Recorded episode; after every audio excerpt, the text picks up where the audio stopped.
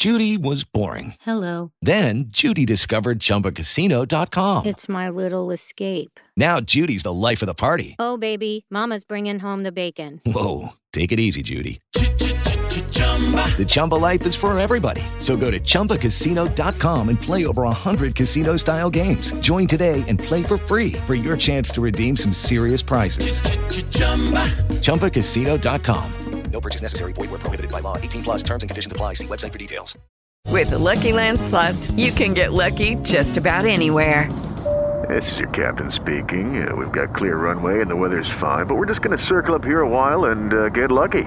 No, no, nothing like that. It's just these cash prizes add up quick. So I suggest you sit back, keep your tray table upright, and start getting lucky. Play for free at LuckyLandSlots.com. Are you feeling lucky? No purchase necessary. Void where prohibited by law. 18 plus terms and conditions apply. See website for details. Naciónpodcast.com te da la bienvenida y te agradece haber elegido este podcast. Buenos días, Madre Esfera. Dirige y presenta Mónica de la Fuente. Buenos días, Madre Esfera. Buenos días, Madre Esfera.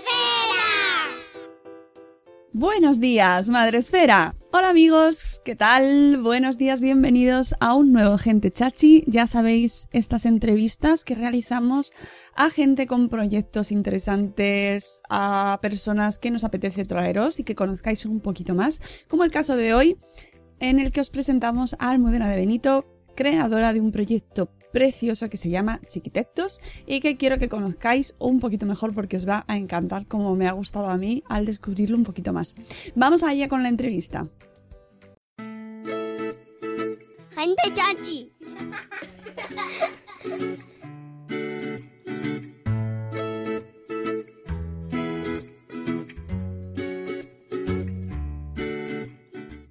Hoy tenemos con nosotros a Almudena de Benito, que es la fundadora y directora de Chiquitectos, y hoy queremos conocerla un poquito mejor y saber quién está detrás de este proyecto tan precioso. Buenos días, Almudena, y bienvenida a Buenos días, Madre Espera.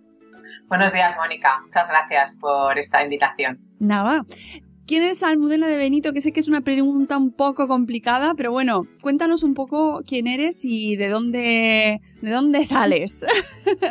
Bueno, bueno, pues yo soy arquitecta, eh, bueno, ahora ya doctora arquitecta, que Ah. acabo de entregar mi tesis doctoral. Enhorabuena. Eh, sí, muchas gracias, que me ha costado unos cuantos años de duro trabajo. Que ese no está comprado, ¿no? Ese es tuyo de No, verdad. no, no, no, no. No, no, no, para nada, para nada. Han sido tres años de trabajo muy intenso que, Claro. que de hecho esta semana decía, pero yo en qué momento de mi vida he escrito una tesis doctoral si no tengo tiempo para nada. O sea, es una- ha sido una vorágine y una locura en la que me he metido, pero bueno, que estoy muy contenta y muy, muy satisfecha. Y, La- y, bueno, yo creo que la visión de arquitecta o, de, o la, la profesión de arquitecta eh, me ha hecho ver las cosas de, de otra manera, ¿no? Pues diciendo, ¿quién soy? Para, soy arquitecta y madre. Yo creo que son las dos palabras que, que me definen. Que sobre la tesis doctoral, y esto, mira, justo te lo quería preguntar y ya que lo has traído, pues te lo, te lo pregunto ahora mismo. Se llama, ojo, La infancia en casa.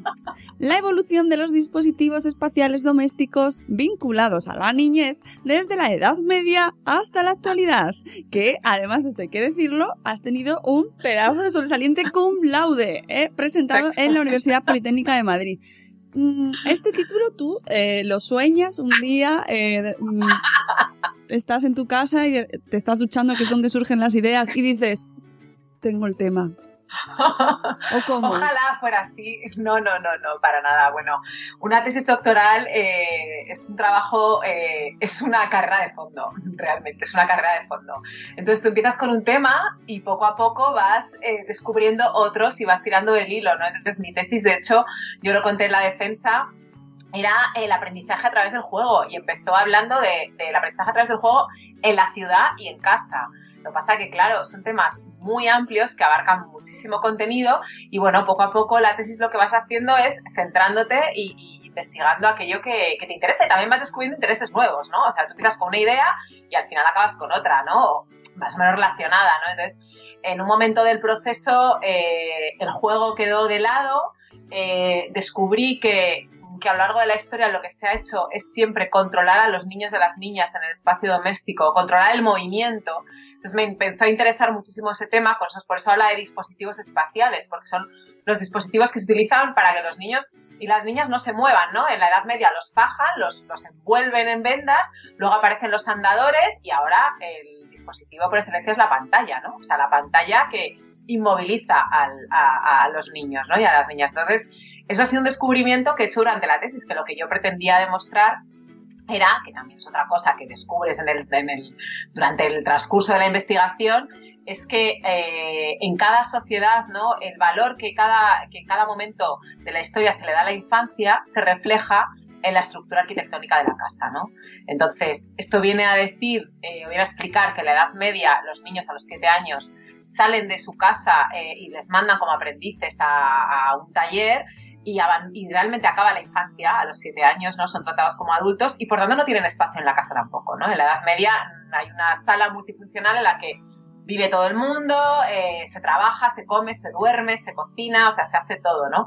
Y la habitación infantil no aparece hasta el siglo XVIII, ¿no? Entonces, realmente es una evolución de la, del, cuarto del cuarto infantil en la casa, pero claro, hay que hablar de legislación, hay que hablar de educación, hay que hablar del concepto de familia, de crianza, de prácticas de crianza, del parto en casa. Entonces, al final resulta ser una tesis. Pero qué maravilla, hermana en la que mis directores, sobre todo mi directora, Choamán, me decía, Almudena, eres arquitecta, recuerda que eres arquitecta, por favor, no te vayas por las ramas, ¿no? Porque claro, es un tema tan apasionante y a mí me gusta muchísimo la historia, entonces, eh, bueno, pues al final es eso. Y el subtítulo es fruto de miles de conversaciones con mis directores, o sea, tanto con Nacho como con Gonzalo Pardo, eh, de cómo lo llamamos, evolución, transformación, no sé qué, no sé cuánto. Entonces, teníamos claro que era niños en casa o la infancia en casa, pero el subtítulo tenía que dar la clave del resto del contenido, ¿no? Entonces era muy importante el marco, el marco temporal y también el marco geográfico que al final lo quitamos, porque en realidad es Europa Occidental en lo que se basa la tesis, o sea, no es una cosa mundial, no es que ya me muero, ¿no? O sea, directamente, porque ya Asia es otro mundo. Claro. Entonces, todo esto está centrado, esta investigación, en Europa Occidental y mucho, bueno, en España, eh, basado en mi experiencia personal, ¿no? Porque al final la tesis, digamos que es casi también como una terapia, ¿no? Donde tú vas sacando ahí tus tus temas, tus pequeños traumas, tus cosas y, bueno, y es un bucear a tu infancia, ¿no? ¿Y eso se puede leer? Sí, bueno, a ver, estamos ahora, estoy ahora, eh, a ver, la tesis en principio está en Teseo, o va a estar en Teseo, que es como el depósito de, tesis doctorales que obliga el Ministerio de Educación, ¿no? En, España. Ahora mismo solo es accesible desde los ordenadores de la Universidad Politécnica. Yo en principio tengo intención de publicar, eh, de publicarla como libro. Entonces no sé lo que me va a llevar porque ahora mismo estoy como, no quiero tocar la tesis, obviamente, ¿no? después de tres años de trabajo, leí el, 13 de marzo y, bueno, pues necesito un poquito de tiempo. Eh, voy a seguir publicando pequeños extractos eh, a través de artículos científicos, ya tengo dos artículos publicados y voy a seguir como, digamos, publicando pequeñas, pequeños extractos y la idea es publicarla como libro, sí, porque, bueno, hay mucha gente que me pregunta, es un tema muy interesante, que, bueno, que muchas personas que, que, les gustaría leerlas, ¿no? Y que además es que es una tesis que no es especialmente arquitectónica, o sea, porque ya te decía antes, ¿no? Que habla de muchas otras cosas, ¿no? Y habla mucho de historia y de, bueno, pues de, prácticas de educación y de la casa, entonces, bueno. Yo quiero. Yo quiero no es, no, es la luz y el espacio en la obra de Miel Isaac, ¿sabes? Bien, bien. Oye, que también es muy interesante, ¿eh? Seguro. Sí, sí, pero en ese sentido yo creo que, que he escrito una tesis además con un lenguaje bastante sencillo, no es una cosa complicada, hombre, no deja, no deja de ser una investigación, con lo cual hay una infinidad de datos, pero, pero es una cosa, yo creo que es interesante, no sé, a mí, estoy muy contenta con el, con el resultado, la verdad. No, no, me parece fascinante y esperamos ese título porque nos ha dejado con ganas de más. Desde luego, eh, con tu explicación mejor que con el título, porque realmente el título te deja un poco como así, patidifuso. Yo te, animo a que la edición, la edición, eh, cuando saques el libro, vaya solo el, la infancia en casa. Sí, sí, sí, probablemente, probablemente.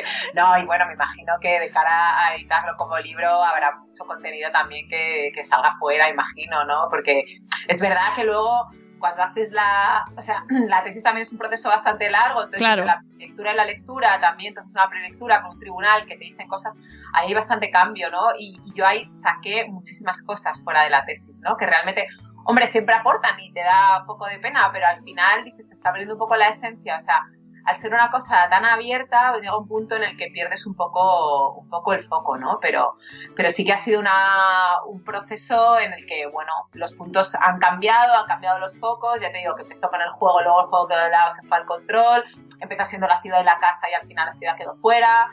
eh, y bueno, estos títulos, eso ya te digo que a base de mails, eh, ¿qué ponemos? No ponemos, aquí los tres, mano a mano, o sea, ojalá hubiera sido una inspiración. Que también hay ese tipo de inspiraciones ¿eh? en estos procesos de levantarte por la mañana y decir, ya sé cómo voy a conectar esto, ¿no? o el índice. O sea, el índice, no sé cuántas versiones puedo tener de índice, pero no Qué sé. bueno, qué fascinante. 30, o sea. Claro, claro, claro. Pues nada, nos quedamos con las ganas y bueno, ha sido una manera tan buena como otra cualquiera de empezar a, a conocer un poco eh, qué es lo que haces tú, ¿no? O sea, un poco infancia y arquitectura. Cuéntanos cómo surge este proyecto de Chiquitectos para que entendamos mm, mejor qué hacéis y qué haces tú en concreto eh, detrás de este proyecto. Bueno, pues eh, Chiquitectos la verdad es que surge, a mí sí hace siete años me llegan a decir que voy a estar aquí contando la historia de Chiquitectos directamente, eh, o sea, no me lo hubiera creído, porque es que nunca me hubiera imaginado que iba a montar un proyecto, mmm, que iba a emprender con una cosa personal, eh, porque no soy una persona que está continuamente pensando, o que estaba, ¿no? Ahora sí, eh, con ideas de negocio, ¿no? Yo tengo amigos y amigas que es como, ah, venga, vamos a hacer esto. vamos". Yo no, no estaba en esa línea, o sea, yo era arquitecta, trabajaba en un estudio, estaba feliz y contenta y bueno, pues circunstancias de la vida, yo creo que fueron dos, dos, dos, mm, dos, bueno, dos cosas, ¿no? Que, que dos hechos relacionados, ¿no? Que fue por un lado perder mi trabajo y por otro lado eh, la crisis inmobiliaria, ¿no? Entonces, eh, yo me quedo sin trabajo en el 2009, exactamente, bueno, con todas estas historias oscuras alrededor del embarazo, un mes antes de dar a luz, eh, trabajando en un estudio que llevaba ya bastante tiempo, llevaba como tres años, y bueno, pues eh, jugada de, te vas a la calle, ¿no? Entonces, eh, como sucede por desgracia, eh, y es una cosa bastante habitual a pesar de toda la legislación que protege a las embarazadas. El caso es que yo, en ese momento, imagínate, un mes antes de dar a luz, pues digo, mira, yo me voy a centrar aquí en, en Martín, que es mi hijo, eh, que ahora tiene ocho años, y, y ya está, ¿no? Y me tomo un año de crianza, que me lo merezco, que llevo toda la vida trabajando y me dedico a él, ¿no? Entonces, claro, me dedico un año de crianza con todos los cambios que supone, ¿no? Eh, la maternidad en tu vida y toda la que te da la vuelta, ¿no? Eh, a tu cabeza, a tu cuerpo y a, y a todo, ¿no? Y cuando intento, empiezo a plantearme volver a trabajar, que es pues eso, al año, eh, pues me encuentro plena crisis 2010. O sea, septiembre 2010, eh, pleno estallido de la burbuja inmobiliaria, ¿no? Entonces empiezo un poco a pensar eh, qué ha pasado con la arquitectura. O sea, por un lado está mi necesidad de trabajar y ver que la cosa está dificilísima y muy complicada. Y por otro lado, el decir, bueno, ¿qué ha pasado con la arquitectura? O sea, es que nos lo hemos cargado, ¿no? Porque hemos estado los arquitectos y las arquitectas construyendo al margen de la sociedad, ¿no? Sin tener en cuenta ni sus deseos, ni, ni sus necesidades, ni sus problemas, ni nada. O sea, se ha hecho una arquitectura eh, para vender con arquitectos estrella, eh, bueno, se ha construido pues eso, toda esta serie de, de, de complejos turísticos, ¿no? Mm. Lo que es la, la burbuja, ¿no? Que ha destruido realmente eh, el, la arquitectura como una necesidad, ¿no? Que a mí me parece que la arquitectura, o sea, la casa es una primera, es una necesidad de, primer orden, ¿no? Entonces, eh, por ahí empiezo a pensar cómo, cómo, cómo cambiar eso, ¿no? Eh, porque la sociedad misma está muy enfadada por los arquitectos y nadie valora el trabajo de los arquitectos y las arquitectas, ¿no? Y todo el mundo dice, ah, es que sois súper caros, es que por hacer dos dibujos, es que no sé qué, que es un poco lo que pasa con las, con las eh, profesiones creativas, ¿no? Está este ensayo ahora de Remedios Zafra, ¿no? Que, que habla sobre la precariedad, ¿no? Que no se valora lo creativo, no se valora que tú estés ocho horas pensando o diez horas dándole vueltas a un proyecto, ¿no? Es verdad. Entonces creo que ahí está el problema por un lado. Y por otro lado, está el tema de que las personas no, muchas veces no somos conscientes de la importancia que tiene el espacio en nuestra vida. Sea, de cómo influye muchísimo el tener luz, la confortabilidad, ¿no? En la temperatura, o sea, todo aquello que va alrededor de un espacio, la calidad espacial, cómo influye en tu vida. O sea, vamos a hacer un, un ejemplo extremo sería, bueno, es que tengo el baño como tenía antiguamente en la escalera de mi casa. ¿no? Pues eso te está condicionando tu vida. O sea, claramente, si te levantas a media si quieres ir al baño, tienes que salir al descansillo, ¿no? Entonces, ese tipo de cosas me parece que me parecía que era muy importante eh, hacerlas eh, conocer desde, desde pequeños, ¿no? Pensé, a ver, si yo quiero cambiar esto, y ayudar a mejorar eh, en este tema, eh, creo que la manera más fácil de atajarlo es a través de la infancia, ¿no? Y desde, cuando, desde lo más pequeño y a través del juego, ¿no? Desde los más pequeños y a través del juego, porque al final la arquitectura también es un juego, ¿no? Juego de espacios, de volúmenes, de colores, ¿no? Decía Le Corbusier, el sabio juego de los volúmenes bajo la luz. Bueno, pues empiezo a darle vueltas a este tema, empiezo a investigar si existen eh, otras iniciativas. Obviamente, claro, el tema niños estaba sensibilizada porque tenía, Martín tenía un año, entonces empezás a preocupar también por el aprendizaje de tu hijo, otras pedagogías y tal. Y bueno, coincide con que además me apunto a unos cursos de Lidera, eh, Lidera Emprendedoras, el programa de la Comunidad de Madrid que ya no existe, por desgracia, porque era fantástico. Y bueno, pues ahí empiezo a darle vueltas a, la historia de, Chiquitectos, ¿no? Y esta idea de montar talleres con referencias de Finlandia, algunas referencias en España también, en Barcelona, eh, País Vasco, Mallorca, hubo ahí una serie de compañeros que empezamos más o menos casi a la vez, ellos un poco antes. Y, bueno, empiezo a establecer un poco de contactos y a investigar y, me lanzo a la piscina. O sea, es que fue así, es que me lancé directamente de cabeza. Así. Empecé, monté un par de talleres con, con ayuda de una, de una psicopedagoga, un poco que, bueno, pues que me ayudara a, tener un poco una idea de qué conceptos puede tener un niño de cuatro años y un niño de ocho, ¿no? Porque yo ahí no tenía tampoco esa experiencia, ¿no? Pues sobrinos, primos, un poco. Entonces, bueno, pues montamos una serie de talleres y hicimos un par de pilotos, eh, hicimos las fotos, montamos la web y bueno, eh, poco a poco empezaron a surgir cosas. Eh, yo creo que el moverlo siempre entre tus contactos es muy positivo. Entonces, en mi caso, hice un mailing a todos mis contactos y bueno, pues de ahí ellos lo rebotaron a su vez a todos sus contactos y entonces eh, salió la iniciativa en ecosistema urbano, que la verdad es que fue una bomba, porque es un blog muy leído y, a partir de ahí fue como bastante para arriba. Ese mismo verano también surgió la oportunidad de hacer unos talleres con la, con la Fundación Caja de Ávila. Eh, montamos un pequeño campamento de verano, eh, porque yo esto lo lancé como en junio. Entonces ese verano ya como que hicimos una serie de rodaje y a partir de septiembre ya empezamos. Y bueno, eh, o sea, ha superado mm, cualquiera de mis expectativas porque básicamente no tenía. O sea, quiero decirte que yo me lancé ahí, pero, pero que no era como, venga, ahora un plan de negocio y en tantos años voy a tal. Entonces, bueno, pues poco a poco es verdad que, que el proyecto ha ido teniendo muchísimo éxito. Eh, nos han empezado a, bueno, pues empezaron a llamar de colegios, empezamos también a, a cambiar. Eh, o sea, a, apuntar hacia otros eh, sitios a los que no apuntábamos. Por ejemplo, al principio solo hacíamos talleres infantiles y luego empezamos a hacer talleres familiares por demanda y luego talleres en colegios también por demanda y después ya vinieron como un poco las instituciones más grandes como puede ser Fundación Telefónica o Fundación Botín o, o Casa del Lector, la Fundación Germán Sánchez Ruiz Pérez, que, que han sido, bueno, y son grandes clientes y que, y que nos han ido proponiendo eh, muchos, muchas actividades, ¿no? Y por supuesto, claro, yo llegué a un punto en el que ya sola eh, no, no podía, porque al principio era mujer orquesta, o sea, yo hacía todo, el blog, las fotos, eh, los mails, el presupuesto, bueno. Claro, pero es así. La, gente de la que nos escucha seguramente sabrá de qué hablo, mujer orquesta, eh, trabajando 27 horas diarias. Exactamente, y con tu hijo al lado y dando a todo.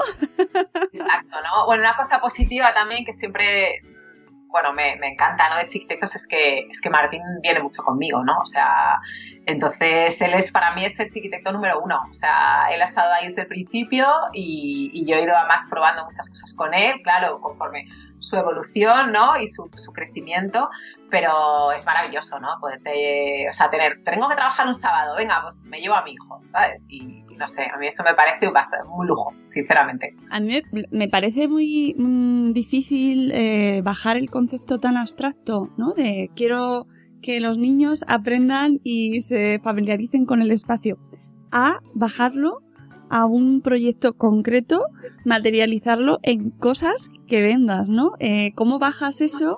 Eh, que, que- que- les vendes a, a la gente para que te, te contraten, ¿no? O sea, ¿qué, qué hay detrás? Bueno, yo creo que ahora mismo el, también el tema de la educación eh, pública en, España eh, está en, en duda, ¿no? O sea, está en permanente debate, ¿no? Porque realmente se está quitando, se están quitando de los programas educativos, ¿no? Oficiales muchas eh, asignaturas o muchas actividades que tienen que ver con la creatividad, ¿no? Entonces yo creo que en este punto eh, Chiquitectos lo que hace es que es una alternativa también a un sistema que está un poco obsoleto, eh, bueno, sobre todo que está obsoleto cuando yo empecé con Chiquitectos, porque ahora sí que es verdad que hay muchísimo movimiento en torno a esto y yo creo que hay muchísimos padres y madres que se están implicando en, cambiar, ¿no? Y, pero cuando estamos hablando de hace siete años, yo creo que el salto, o sea, el, la brecha que había entre la educación privada y la educación pública era muy grande, porque básicamente la educación pública está quitando música, filosofía, eh, está como cortando toda la creatividad desde muy pequeños, ¿no? Con este tema de fichas. Ahora es verdad que hay muchos coles que ya trabajan por proyectos, que ya las cosas están cambiando, ¿no? Entonces, realmente era un sistema obsoleto en el sentido de que utilizaba metodologías de, del siglo XIX con tecnología del siglo XXI, ¿no? Incluso los espacios, ¿no? Que es otro tema que luego, si quieres, hablamos que también nos hemos metido ahí, ¿no? Al tema del espacio escolar, ¿no? Desde, desde chiquitectos, que, que, que es- yo creo que es Guay. un punto ahora que, en el que hay que trabajar y de hecho se está moviendo, ¿no? Ahora mismo yo creo que está totalmente en, en- en- en- o sea, es un tema de debate los patios y el aula. O sea, Ostras, este mazo. Me la apunto, me la apunto para Claro, que no se nos claro, vaya. claro. Los patios y el aula. Entonces, bueno, que de hecho yo tuve muchas tentaciones al principio de mi tesis de dedicarme a eso, pero la verdad es que fue una decisión que ya hay gente investigando en eso y entonces, sin embargo, sobre el espacio doméstico no había tanto, ¿no? Y pues cambio. Bueno, volviendo a donde estábamos, yo creo que, que lo que ofrece Chiquitectos es, eh, primero, que los, los niños y las niñas sean ciudadanos y ciudadanas participativos y responsables de sus propias dec- decisiones, ¿no? O sea, que tengan la capacidad de cambiar, eh, de, de- de actuar para cambiar el estado de las cosas, ¿no? O sea, entonces yo creo que eso, el darle como la autonomía a tu hija o a tu hijo y que tenga eh, sentido crítico, eh, creo que es importante. Y eso es lo que, por un lado, eh, vendemos, ¿no? Desde chiquititos. Por otro lado, el tema creatividad, ¿no? O sea, el aprender jugando, el learning by doing, bueno, pues el que no todo vale, el del que no, no enseñamos un modelo de esto que hay que construir. O sea, es un momento lúdico en el que cada uno encuentra su modo de expresión, su manera de contar las cosas, unos es dibujando, otros es construyendo, otros es hablando, escribiendo, ¿no? Entonces, creo que es un, es un entorno en el que hay una máxima libertad y en el que primero se actúa y luego se piensa sobre lo que se ha hecho, ¿no? Es una cosa distinta a lo que hacemos en arquitectura, que ahí es donde en la arquitectura es como que pensamos tal, diseñamos, dibujamos tal, eh, o sea, nos pasa mucho cuando hacemos un taller para mayores y otro para niños, ¿no? La ciudad, y los niños enseguida se van a construir como locos, ¿no? Venga, va, edificios, tal. Cuando haces un taller para adultos es como, no, no, vamos a planificar, vamos a sentarnos y entonces hacer un croquis y no sé qué, y aquí está la calle principal y. Claro. Entonces, en ese sentido, somos bastante eh, disruptivos. Luego, todo hay que decirlo, cuando Chiquitectos empezó, era una idea súper novedosa. Entonces, eh, tanto colegios como museos o instituciones estaban ávidos de ideas nuevas, ¿no? O sea, es como pasó con eh, lo de programar con Lego. O sea, igual, ¿no? Ahora ya está en todos los lados, se ha pasado un poco esa fiebre. ¿Qué pasa? Que nosotros estamos continuamente innovando, o sea, continuamente innovando. O sea, nuestra, nuestra cartera de talleres está permanentemente eh, en renovación, en proceso, en proceso de, porque vamos, de repente salen cosas, pues ahora estamos trabajando con realidad virtual, o sea, vamos adaptándonos un poco a, a lo que va saliendo. Entonces yo creo que la clave ha estado ahí, justamente en el punto que tú decías, en que la gente dice, pero ¿cómo vamos a hablar de arquitectura a los niños? Eso es súper difícil y es una cosa complicadísima. Y no, no es tan complicado, porque todos al final estamos rodeados de espacios y sabemos cómo queremos que sea nuestro espacio y sabemos cuáles son nuestras necesidades básicas, ¿no? Por ejemplo, a la hora de pensar en una casa, son comer, dormir, ir al baño, ¿no? Entonces, mmm, yo creo que es un tema que justamente los arquitectos y las arquitectas, me parece que ahí hemos pecado como de creernos un poco dioses, ¿no? De decir, ah, voy a manejar yo cómo vas a vivir. y no, al final hay que escuchar a la gente, ¿no? Y, y que la sociedad realmente pida y solicite qué es lo que quieren y cuáles son sus necesidades, ¿no? Y nosotros ser un mero eh, ejecutor, obviamente, eh, la formación que tenemos sirve para mejorar, ¿no? Yo lo hablo con amigos cuando se van a reformar una casa. No, es que claro, los arquitectos sois muy caros y no sé qué, y que me lo haga el constructor. Mira, vamos a ver. Yo, que te lo haga el constructor.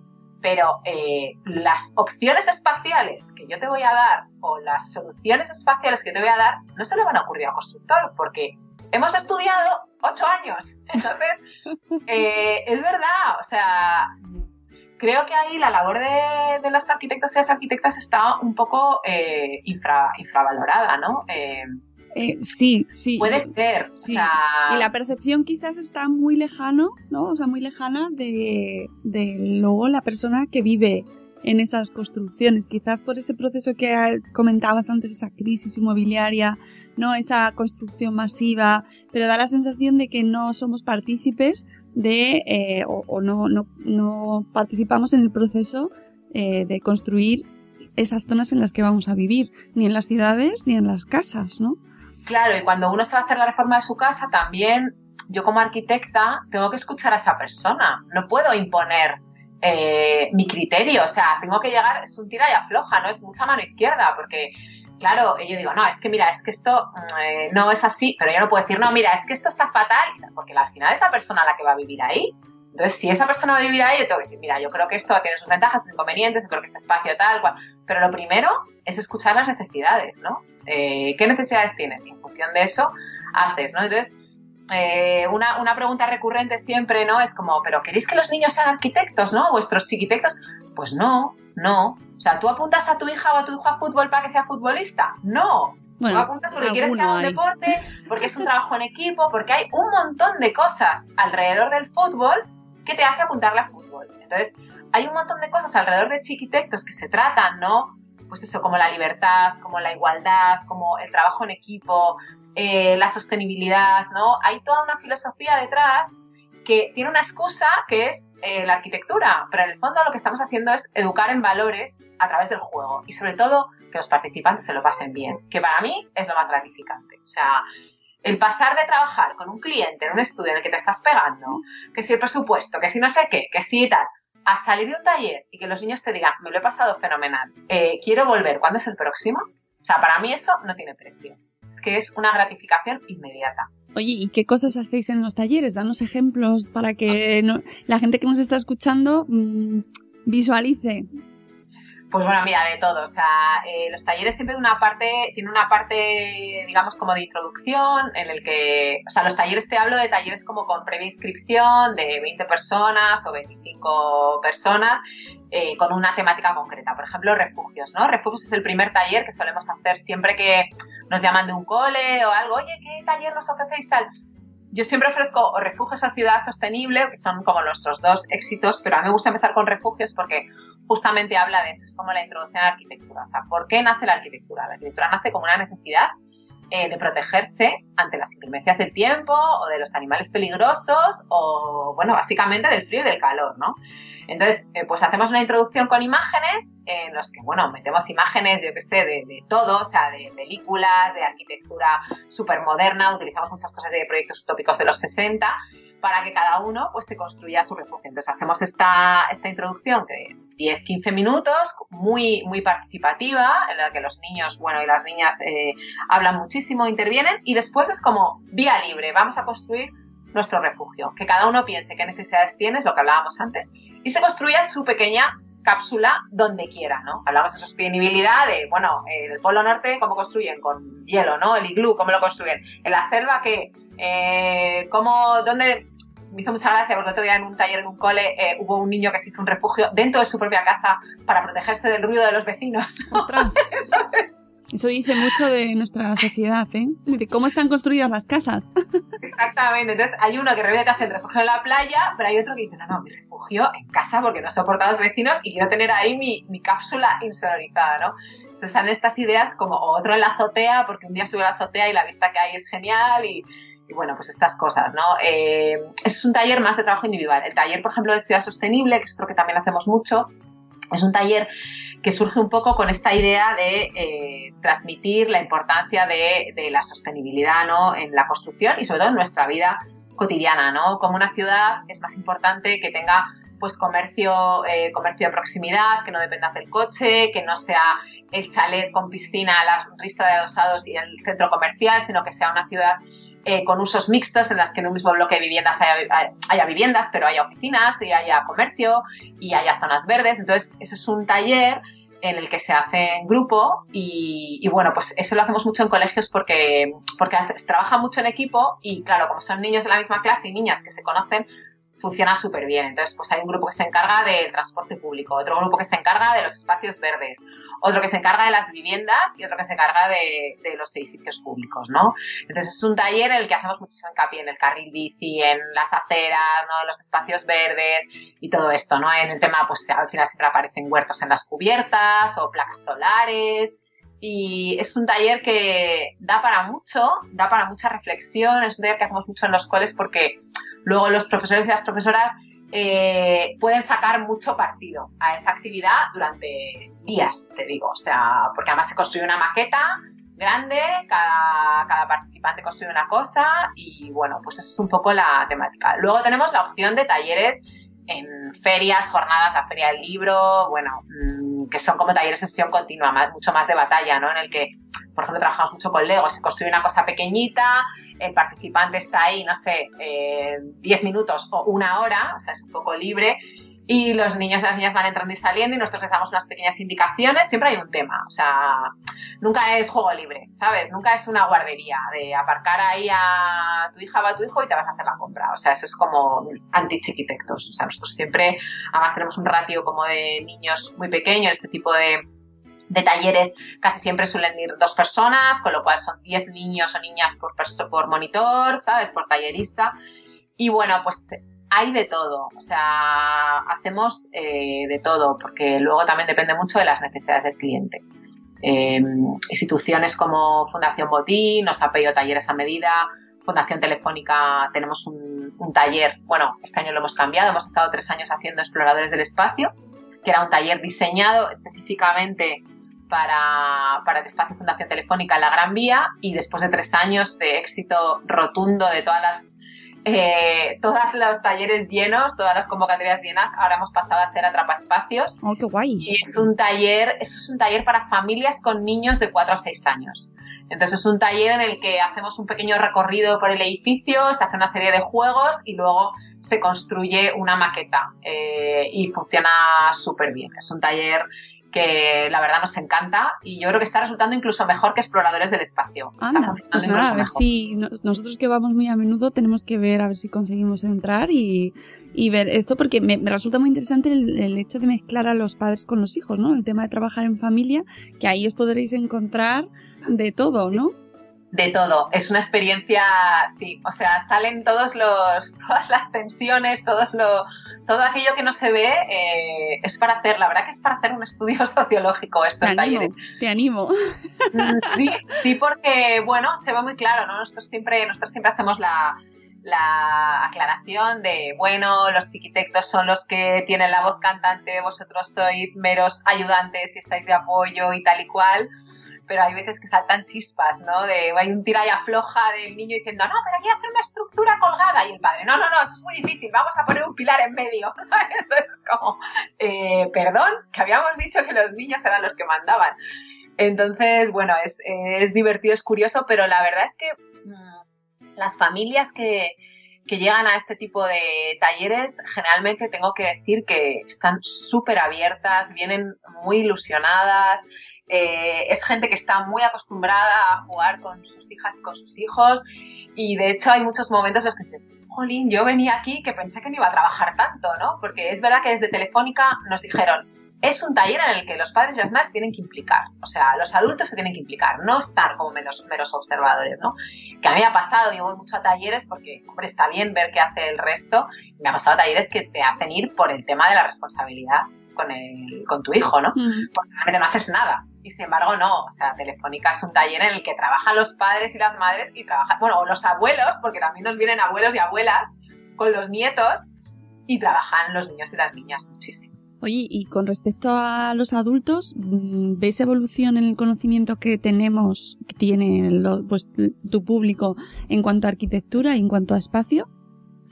Sí, hombre, la verdad es que hay mucho público que viene, hay mucho arquitecto y mucha arquitecta que viene a nuestros talleres, ¿no? O, gente relacionada con el ámbito del diseño y tal. Pero es verdad que mucha gente que viene no con, con conocimiento, con tanto conocimiento, descubre cosas, ¿no? Y dice, oye, pues mira, esto lo voy a buscar y, y luego, bueno, siempre los participantes se llevan su, sus cajitas o lo que hayan hecho y luego nos mandan fotos como hemos seguido jugando con esto, tal. O sea que al menos yo creo que ahí se deja un pozo y sobre todo yo creo que se dan también herramientas a la hora de compartir tiempo con, con tus hijos y con tus hijas, Que- ¿no? que- Que muchas veces Es una excusa casi, ¿no? El hecho de...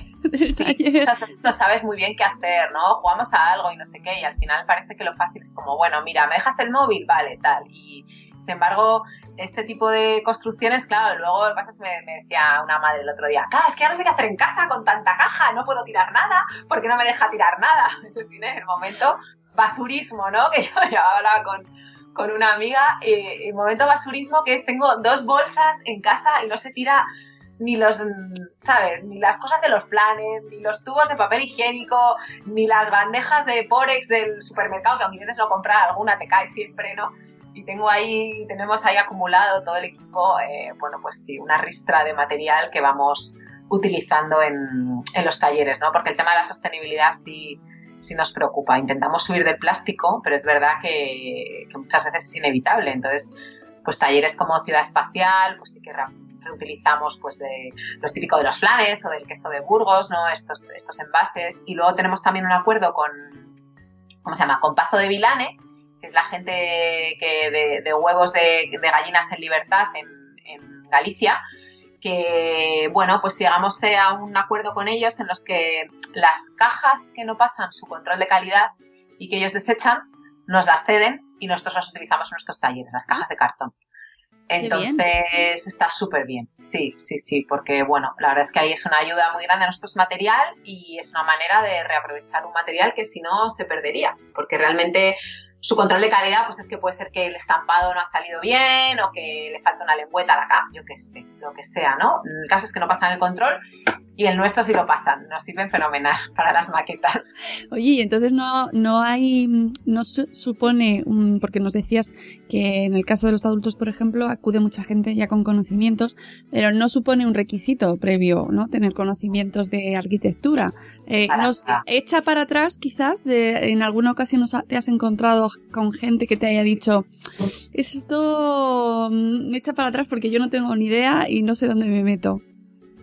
La verdad que, o sea, más que echar para atrás, genera dudas. Eh, o sea, la misma pregunta que me has hecho tú al principio de cómo hacéis, Claro. es una pregunta bastante recurrente, ¿no? O sea, algunos, no sé, sobre todo gente, por ejemplo, de AMPAs, ¿no? De coles y tal, que nos llama, me llama alguna madre, oye, pero ¿cómo hacéis esto? O sea, ¿cómo hacéis? Porque se creen que va a ser una cosa súper técnica, ¿no? Claro. Y, y bueno, también depende de las edades que planteamos. Obviamente no es lo mismo un taller para adolescentes de realidad virtual, que tiene un componente de, tecno- de tecnología súper potente y que es complejo para nosotras, pero que luego llegan ellos de 13 años y lo dominan, o sea, que es que nos dejan como con la boca abierta. Tú te has tirado media hora para entender cómo funciona el juego, los mandos y no sé qué, y de repente llegan chimpún y ya está, ¿no? o sea, lo han entendido perfectamente. eh, y, y- y bueno, sin embargo, hay, o sea, es una pregunta como recurrente, ¿no? Esa, pero nunca me he encontrado con nadie que nos haya dicho, oye, mira, sí a lo mejor alguna vez que ha dicho, oye, esto lo veo muy complejo para un niño, ¿sabes? Eh, también te digo, muchas veces ponemos edad 4 a 6 años y meten niños de 3. Entonces, claro, eh, eh, 3 años, 3 años y medio y 4 años es una franja en el que la psicomotricidad fina eh, tiene una progresión eh, brutal y se nota mucho. Entonces, en algunos talleres pues no saben cortar, no saben pues el celo, no sé qué. Pero yo, o sea, un adulto que nos haya dicho, oye, mira, esto es muy complejo no lo entiendo, no nos ha pasado nunca. Al revés, que bien me lo he pasado, es genial, he aprendido un montón de cosas, ¿no? Y es un poco esa gratificación la que siempre tenemos al final. No, me parece súper interesante y me, me- nosotros aquí en Madresfera llevamos, bueno, hace tiempo eh, incluso hicimos podcast también reflexionando sobre eso, em, el tema de las ciudades y los niños, ¿no? De cómo recuperar el espacio público, de cómo que recuperen en los niños ese espacio, porque ahora mismo realmente no son espacios creados para los niños, al contrario, son hostiles, absolutamente. Sí, sí, bueno, eso es otro, es otra de las cosas que también está ahora mismo, están en los presupuestos, ¿no? Participativos. Hay una, hay una propuesta que es eh, derecho a jugar, en el que nosotros nos hemos implicado no, no, tanto como me hubiera gustado porque yo estaba en pleno proceso ahí de mi tesis, pero, pero hay mucha gente implicada muy interesante y, que precisamente reivindica esto, ¿no? Eh, la ciudad como, como un campo de juego. Nosotros el año pasado, que además es otro de nuestros éxitos que, sí que quiero compartir, eh, hicimos una acción en, Malasaña, eh, que era una acción que casualmente habíamos diseñado para Malakids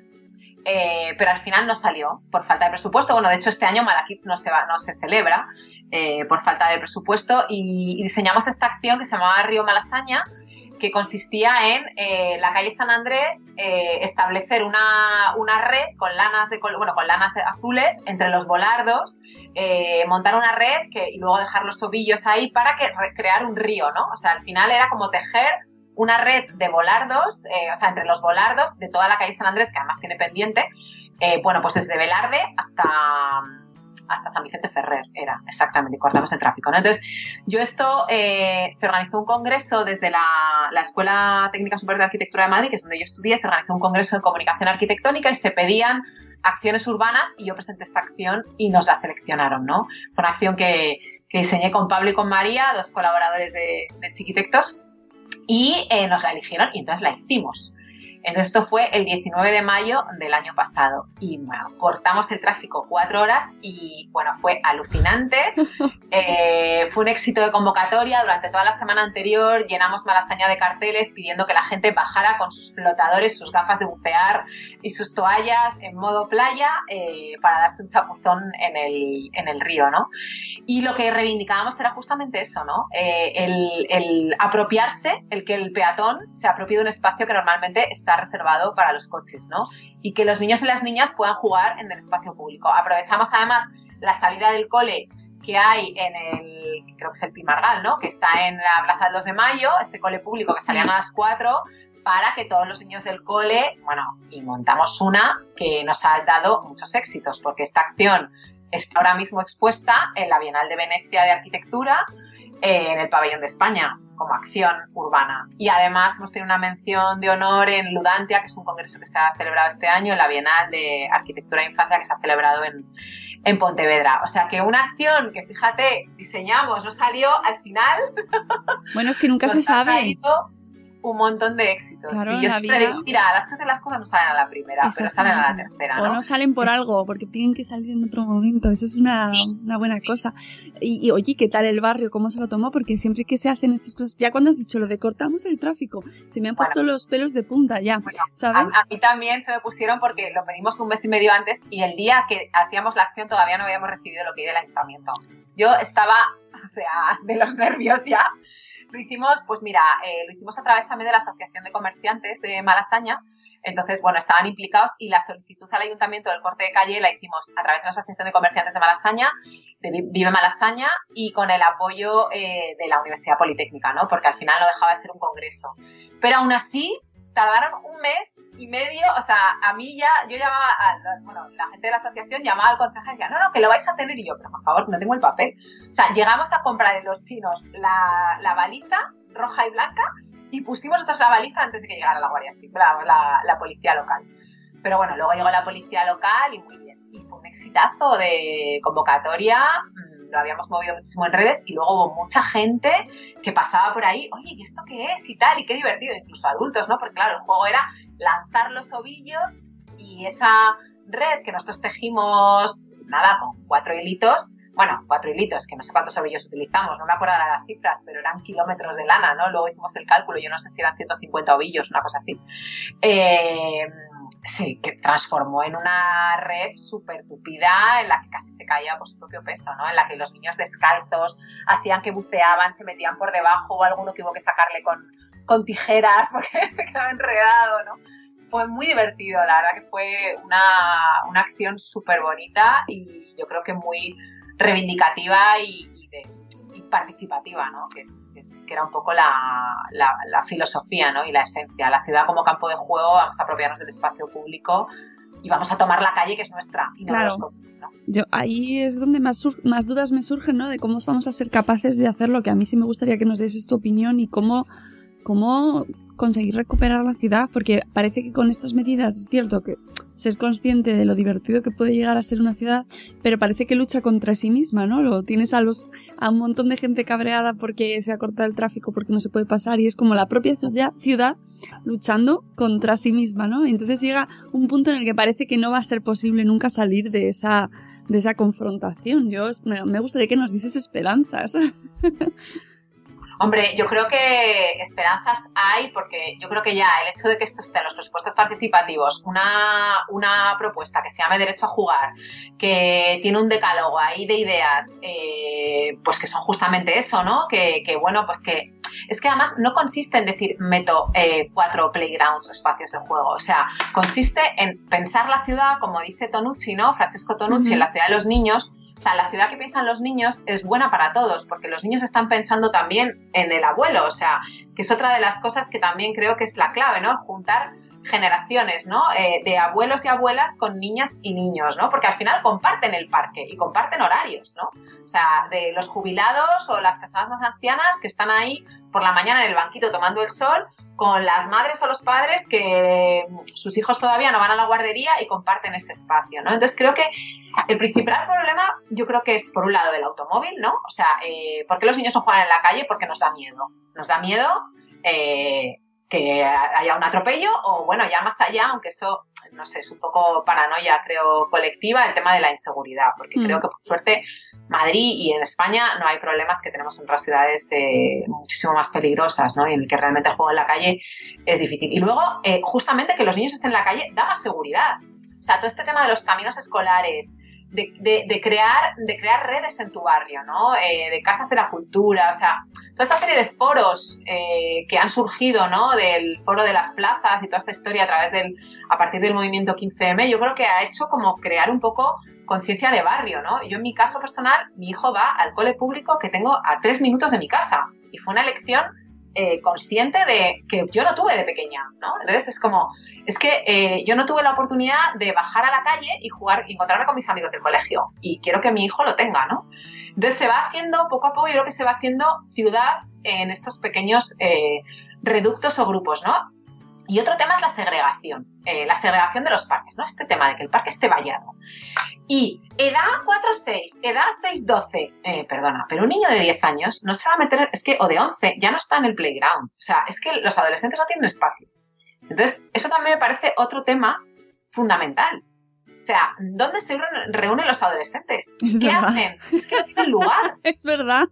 O sea, no tienen un lugar donde están, porque Pobriños. están atufados de sus padres, obviamente. Y ese momento que lo que es es estoy en contra de mis padres, porque eso es la adolescencia y no quiero saber nada más de ellos y que no me vean con quién me relaciono, pero ¿dónde, dónde me reúno? O sea, cuando hace buen tiempo estás en la calle. Entonces yo creo que hay que hacer como un pensamiento más allá de no pensar en la ciudad de los niños son muchos parques, sino pensar en una ciudad que sea buena para los niños. Con aceras anchas donde te quepa el carrito, no como Bueno. choca, ¿no? Que no te quepa. O sea, con, con- con coches que no te invadan los pasos de cebra, o que no se te suban a la acera, con 40.000 motos que no te dejan pasar, eh, ¿sabes? O cubos de basura, o, o sea, mobiliario urbano. O sea, una ciudad con bancos donde puedas sentar a darle de mamar a tu hijo porque se ha puesto a llorar en medio de la calle. O sea, es como una ciudad más amable, ¿no? Claro que Creo que las cosas empiezan por ahí. los adolescentes ya sabemos dónde están, están en los centros comerciales, Almudena. Pues no deberían, claro. Sí, pero los de Madrid que no hay, que se van al corte inglés, no, no se van al corte inglés, o sea. No, se van a, Pero sí es verdad, radio, porque eh, estos desarrollos urbanos, que también da para mucho tema, estos sí. desarrollos urbanos que tenemos hoy en día, eh, la población se está yendo fuera de los núcleos eh, centrales, ¿no? ¿Y dónde van los, los adolescentes? A los centros comerciales. Que en todos los, los de- nuevos desarrollos hay centros comerciales muy grandes donde se va reuniendo la gente, ¿no? Se va, se va saliendo del centro y se van encontrando en centros comerciales. igualmente es una es un temazo el tema adolescencia, ¿eh? porque, porque yo creo que, que es una edad eh, complicada Mucho. y nos pasa en los talleres, o sea, y, nos, y es que lo veo, lo veo en todos los sitios con los que colaboramos, que lanzan una actividad para adolescentes y no, y no se llena. ¿Por qué? Pues yo creo que por un lado estás en una edad en la que tú solo no te apuntas a algo, te apuntan tus padres. Y como todo lo que viene de tus padres, de tu padre o tu madre, te parece mal, pues ya lo rechazas, ¿no? Yo creo que eso es como lógico. Pero sí que es verdad que desde, por ejemplo, Matadero o otras instituciones se está intentando esto de Mula, eh, no era Mulafest, ¿no? El, el- no Sí. sé cómo se llama, no sé qué, un festival de jóvenes, ¿no? Sí, yo creo que, hacía en pare- yo creo que sí, que era Matadero, no me acuerdo. Eh, un festival con música y tal. Entonces yo creo que yo creo que el gancho ahí eh, es o la música o la tecnología, ¿no? O sea, el aportar algo más, no solo un espacio para reunirte, ¿sabes? Y sobre todo el huir del consumo, ¿no? O sea, huir de Claro. voy a un comercial para consumir. Claro. Es verdad que es una franja, o sea, nosotros desde nuestra experiencia de eh, montamos unos talleres en- de- con realidad virtual en Telefónica este año eh, vinculados con la exposición que había de Foster y eran de 12 a 16 años. Pues se llenaron, se llenaron, porque claro, es tecnología y estaban emocionados, ¿sabes? Lo- todos los participantes. Entonces es verdad que es un... Yo llevo dándole vueltas ya tiempo. Será porque Martín tiene 8 años y ya está cerca de la adolescencia Sí. o de la preadolescencia, pero es un tema que desde Chiquitectos estamos dándole vueltas y de hecho estamos haciendo un par de propuestas que a ver si salen adelante. Pues, Porque- pues es un temazo, sí. Y, y a ver si los conseguimos sacar de, de los centros comerciales. Pobrecillos, que están muy bien, que, que no los queremos exterminar, pero, pero que no sea la única alternativa de ocio, ¿no? En ciertos puntos de nuestras ciudades, que ya no solo para los adolescentes, sino para las familias. Sí, Como Sí, sí. alternativa de ocio en un fin de semana, ir al centro comercial. Que tiene mucho detrás, hay muchas cosas, pero al final, como punto de encuentro y punto espacial, es donde te encuentras. Que además imitan, imitan como eh, grandes complejos arquitectónicos, ¿no? Está, está muy pensado, Almudena. Yo no sé si cuando sí, vas sí. ahí no te quedas como, uy. sí, además el centro comercial eh, no tiene casi nunca referencias al exterior, con lo cual no sabes si es de noche, si es de días, pierdes completamente la noción del tiempo. Claro, todo eso está súper estudiado, o sea, hay toda una arquitectura Son alrededor de los comerciales, veces. de perderte, de desorientación. Sí, se Ah. da para un montón. Oye, cuéntame, cuenta, ya, te, te estoy sacando aquí para, para estudios. Sí, para otras tres tesis más, pero ya no, ¿eh? yo ya he cumplido eso en otra vida. o sea, Bueno, bueno, eso ya, ya veremos. No, no, no, no. Tema patio, que me, me quedo con muchas ganas de hablar de ese tema porque nos interesa un montón. En alguna ocasión sí que hemos hablado de que se estaba, se estaba hablando ya de, ese, de, de esa transformación de los patios, de que se quiere cambiar el patio tradicional, ¿no? Sí, bueno, yo creo que es un tema que ahora mismo está súper de actualidad. Eh, Sí. De hecho, o sea, hay grupos en Facebook, eh, hay un grupo que se llama Reinventando Patios, eh, que ha montado una amiga, que bueno, que, que está, está todo el mundo ahí compartiendo como experiencias. Yo creo que desde la comunidad educativa eh, hay mucho interés, sobre todo desde las asociaciones de padres y madres en los coles, en cambiar el patio. Y bueno, nosotros hace un mes estuvimos en Zaragoza en un colegio en quinto, un colegio chiquitito de línea 1 y nada, haciendo unos talleres, hicimos talleres para todo el cole. Eh, desde primero, desde infantil a, sexto de, primaria. Y, el, cole, el patio lo habían transformado entero en- entre los padres y madres y los profesores y profesoras, ¿no? Y era alucinante cómo con mm, materiales súper sencillos y pidiendo la colaboración de la gente y pidiendo ayudas y no sé qué, y bueno, pues traer camisetas viejas, habían montado un patio que era precioso, ¿no? Entonces yo creo que ese, para mí fue como el claro ejemplo de que las cosas están cambiando porque la gente queremos que cambien, ¿no? Y entonces, si las instituciones o el colegio eh, no tiene dinero o no hay dinero público para esto, que es verdad que los presupuestos participativos también se ha pedido, por lo menos en Chamberí, que es donde yo estoy, eh, ayudas para mejorar los patios y se está moviendo, hay mucho movimiento alrededor de esto. Eh, al final las cosas salen porque todo el mundo eh, pone su esfuerzo y su granito de arena, ¿no? Eso por el lado patios. Y luego por el lado aulas, eh, también hay un movimiento que ha empezado, como siempre, pero a mí me parece positivo, por la parte de los colegios privados, pero se está extendiendo a la enseñanza pública, que es vamos a cambiar las aulas. O sea, no puede ser que tengamos este espacio que parece que no ha cambiado en los últimos 50 años. Sí, es verdad. Cuando, sin embargo, por ejemplo, los espacios de oficina, yo creo que es una cosa súper comparable a lo que hace uno en el colegio, eh, están permanentemente en revolución, ¿no? Entonces, por eso a nosotros surgió el tema y, vamos, fue una petición de, de un colegio que estaba transformando sus aulas, ¿no? O sea, dijo, vamos a tirar muros, vamos a cambiar el sistema, eh, vamos a poner unas aulas abiertas en las que se junten los grupos. Y claro, tenían a todos los profesores y profesoras aterrados. Entonces dijeron, oye, chiquitectos, nos hacéis un cursito en el que sensibilicéis a la gente sobre el espacio y tal. Entonces, bueno, montamos un curso que se llama El aula como espacio de aprendizaje que es un curso que, hemos hecho, que hemos hecho en muchísimos colegios, hemos hecho ya también para secundaria, para infantil, eh, bueno, por supuesto para, primaria, que es un curso para docentes. Entonces ahí sí que engancho, que antes me quedé pensando con esto que decías de la gente como que no está relacionada con la arquitectura. Pues este curso para profesores y profesoras realmente lo que les hace darse cuenta a los docentes es de cómo ellos pueden transformar eh, la experiencia del aula con cuatro cosas que no cuestan nada. O sea, porque luego la historia es, sí, claro, pero es que yo esto tengo que pedir permiso al director o a la directora del colegio, no sé qué, y esto en Finlandia sí se puede, pero aquí no, y tal. Ya estamos con Finlandia. Española, con la española de, sí, sí, allí sí, pero aquí esto es imposible porque los niños chillan mogollón. Eh, tienes razón, es verdad. que los españoles... En este país somos el tercer país más ruidoso del mundo, ¿no? O el segundo. Creo que era el segundo por detrás de China, me parece. Madre mía.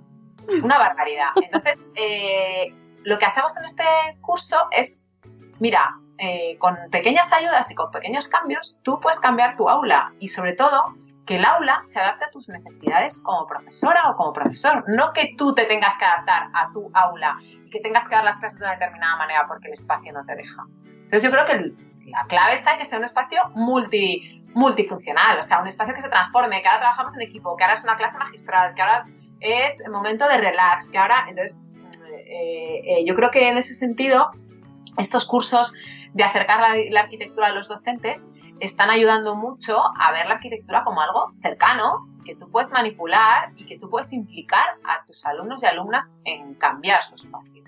Con cosas que no suponen tampoco un coste. O sea, tú dices a tus alumnos, oye, venga, traemos unas alfombras o cojines o no sé qué, o montamos una cabaña, porque los pequeños siempre dicen, queremos una cabaña, ¿no? Para estamos enfadados que se nos pase o meternos ahí o aislarnos del ruido o tal. Pues este tipo de cosas, ¿no? Y lo hemos visto, lo hemos visto en muchos coles.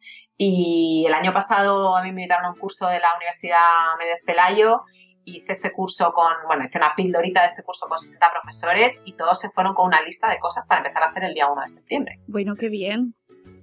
Que eso es maravilloso, ¿no? Entonces yo creo que poco a poco eh, bueno, como dice Galeano, ¿no? Gente pequeña haciendo cosas pequeñas en lugares pequeños puede cambiar el mundo. Pues yo creo que eso es lo que está pasando ahora. Y me parece muy esperanzador, sinceramente. O sea, que los presupuestos participativos haya una propuesta que sea derecho a jugar, que haya otras propuestas que sean, bueno, que hay mil de carril bici, porque es que ayer estuve yo ahí con mis votos, eh, y que haya propuestas de mejorar los patios, eh, me parece que algo está cambiando y que yo creo que nosotros adultos y como padres y madres eh, lo que queremos es lo mejor para nuestros hijos y si hay que remangarse y ponerse en el colegio a pintar muros, pues te pones. Ya está. O sea, creo que es eso, ¿no? Pues nada, veo a mm, todos los oyentes del Buenos Días Madre Fera ya eh, escribiendo a sus coles y bueno, luego nos echarán la culpa. Pero vosotros no, no os preocupéis, decir que la culpa es de Almudena, de chiquititos, y ya está. es que he oído a una chica en un podcast ahí diciendo que tenemos que pintar y hacer cosas en el cole. Pues sí, sí, recuperemos un poco ahí en los espacios. Me gusta mucho, aunque siempre te, yo estoy convencida de que hay un discurso, un contradiscurso, ¿no? De, eh, de no, dejar que avance lo nuevo, ¿no? No cambiar, de, recuperar la tradición, ¿no? Porque porque lo veo, ¿no? Que hay reticencia a cambiar los modelos de educación, hay reticencia a cambiar las posiciones, ¿no? Y no poner al niño, muchas veces se nos dice, no, es que se pone al niño en el centro y entonces se le convierte en el protagonista y no y le damos demasiado poder, ¿no? Y yo creo que hay veces que hay que poner en equilibrio y poner el niño en su lugar, pero que eso es bueno para todos en realidad, ¿no? En la ciudad y en el espacio también. Sí, hombre, yo creo que también está el miedo al cambio, ¿no? Es eh, lo de la zona de confort, tú estás muy cómodo, o sea, eh, yo misma, ¿no? O sea, yo doy clase en la universidad y cuando, cuando enfrentas a tus alumnos el primer día, ¿qué haces?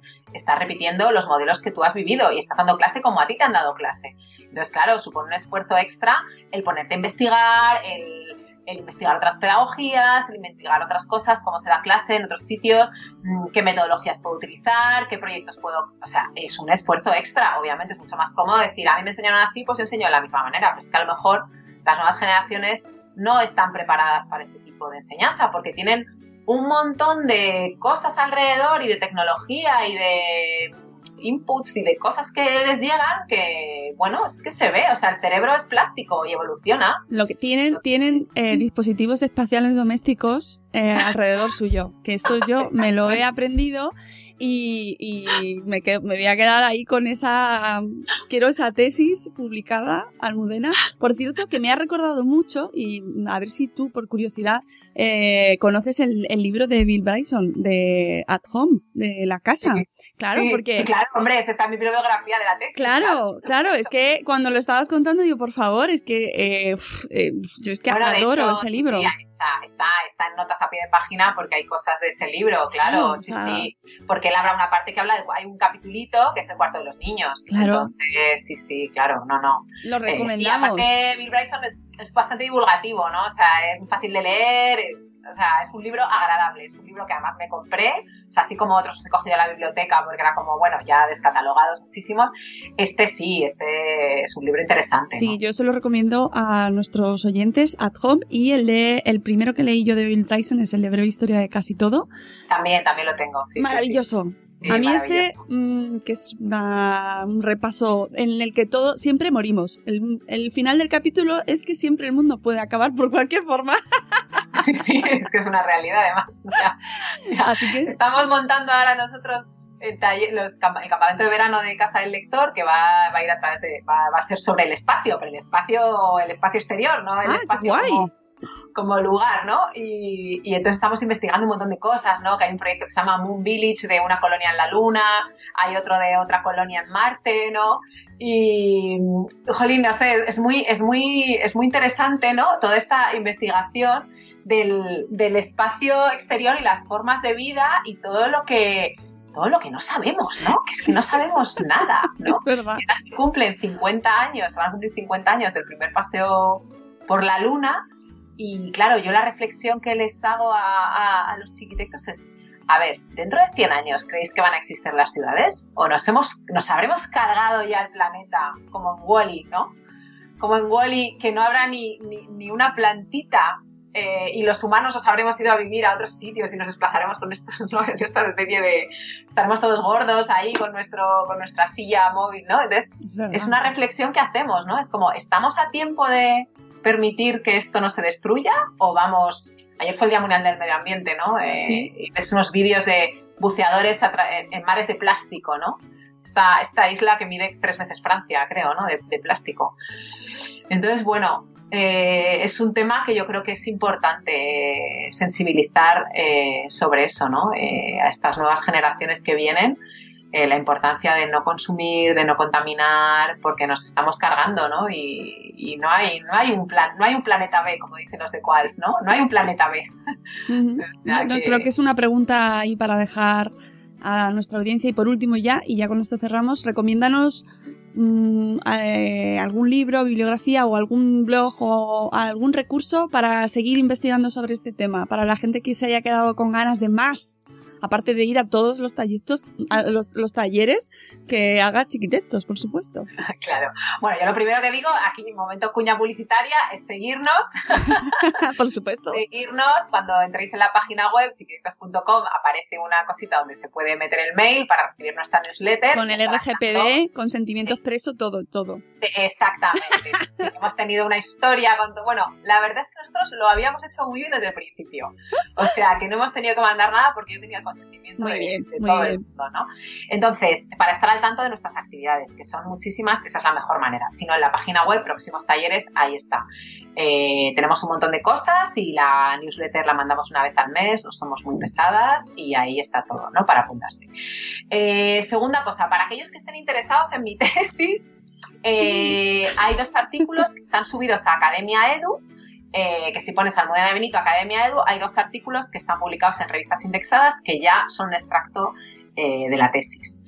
Eh, por la parte de recursos, hace un par de años hicimos con la Fundación Germán Sánchez Pérez, bueno, hice unos cursos online. Entonces, hay ahora mismo cuatro talleres en una, en una plataforma que se llama Lectilab, dentro de la Fundación Germán Sánchez Ruiz Pérez, de Casa del Lector, donde hay cuatro talleres eh, de pago, me parece, no me acuerdo cuánto es, pero 8 euros o algo así, donde es un tutorial eh, de cómo hacer cuatro talleres de chiquititos. Que bueno, pues lo han, lo han comprado muchos docentes, eh, padres de familia o madres que les apetece hacer una actividad, es una cosa muy fácil, entonces ahí hay como un recurso bastante sencillo y bueno, pues eso, un curso, un curso online. Y luego respecto a libros, bueno, pues hay una bibliografía bastante amplia. Eh, hay un libro que se llama Casas, espérate que lo, lo voy a consultar, se llama Casas, Casas de, de Coco Books. A mí Coco Books me gusta mucho. ¡Ah, qué bonito! Entonces, eh, bueno, este libro es como de, son como obritas de arquitectura eh, bastante conocidas, bueno, de cuenta, no es como una, esto es un poco como de divulgación, ¿no? Para que los niños conozcan la arquitectura. Pero yo soy muy fan de Kerry Smith, que Kerry Ah. Smith es la de Destroza este diario. Sí.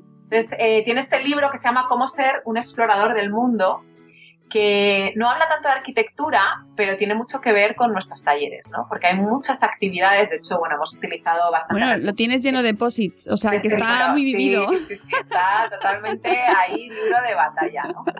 Eh, hay otro libro que se llama eh, Historia... Ay, es que tengo que ir a ver. Este- también de Coco Books, que se llama creo que Historia de una casa o algo de una... o Dibuja tu casa, que son ya de estos tipo el de... ¿Cómo se llama este? Hoy no me acuerdo, el Gomit, Caro Gomit, o este japonés, bueno, de dibujar, ¿no? O sea, Coco Books a mí me parece que es una editorial a, a A consultar, muy bien, muy bien. Ah. Oye, ¿y has visto la, la serie que está en Netflix de Casas Extraordinarias? No, todavía no. Es que claro, con la tesis yo he estado sin ver series. pues ahora me tengo que poner al día con todas. No sé cómo lo voy a Porque esa te va a gustar. nada que ver. Y luego iba a recomendar otro libro eh, que acaba de salir. eh, bueno, la editorial Litera me encanta. eh, entonces, por un lado, iba a hablar de poesía, porque creo que también tiene que ver. Bueno, yo creo que todo, todo, Todo. suma, ¿no? Entonces Sí. está eh, Mar Venegas, que es una poeta de la que yo soy muy fan, eh, que ha escrito un libro que se llama A Juego, Fuego Lento, de la editorial Litera. Y que son muchos juegos eh, de palabras bueno, Ah, con guay. poesía. Y hice un curso con ella y está muy bien. Y dentro de Litera acaban de lanzar un libro que se llama En Construcción, que lo han hecho dos arquitectas amigas que, que conozco, en colaboración con Juan Berrio, que es un ilustrador eh, maravilloso, y que es la historia de cómo se construye un edificio. Entonces es altamente recomendable. Acaba de salir, fue la presentación hace un mes. Qué bien. Eh, yo creo que con eso. Sí, sí, no, no, nos has dado un repaso. de sobra. Me gusta mucho ese los más último. pequeños, Pop-Up City, que es Ah. un libro pop-up que está muy bien de cómo surge la ciudad, es bonito. Y si me das cinco minutos más para pensar, te dejo aquí una bibliografía de 100, pero No. creo que no. Tienes, tienes posibilidad de mandármelos por, por mail y yo los añado luego a las notas del programa porque ya sabéis que esto es un podcast y luego en las notas tendréis la información, la web de y toda la bibliografía que me pase y que voy a, luego me apuntaré todo lo que has dicho ahora y lo pongo para que la gente luego, si no, que luego me lo va a preguntar, quiero saber qué libro era, pues lo ponemos ahí. Perfecto. Bueno, pues Almudena, creo que hemos hecho un repaso muy, muy apañado. Podríamos seguir, ¿eh? Que conste, porque nos hemos de- no hemos hablado de la casa. La casa. Madre mía. Pero, pero lo dejamos para otro. otro día hablamos de la casa porque tiene mucho, mucho. Para mí creo que sí que tiene un. mm, eh, pasamos muchas horas en ella y no la pensamos lo suficiente. Pero mm, bueno, os para, un, para quedar un día tú y yo y contarnos, ¿no? Ahí tengo carrete para rato porque está toda mi investigación. O sea, con con el tema casa, Uh, vamos, ya. eh, ¿Sabes qué? Cuando saques la tesis eh, publicada, cuando la publiques, hacemos especial casa.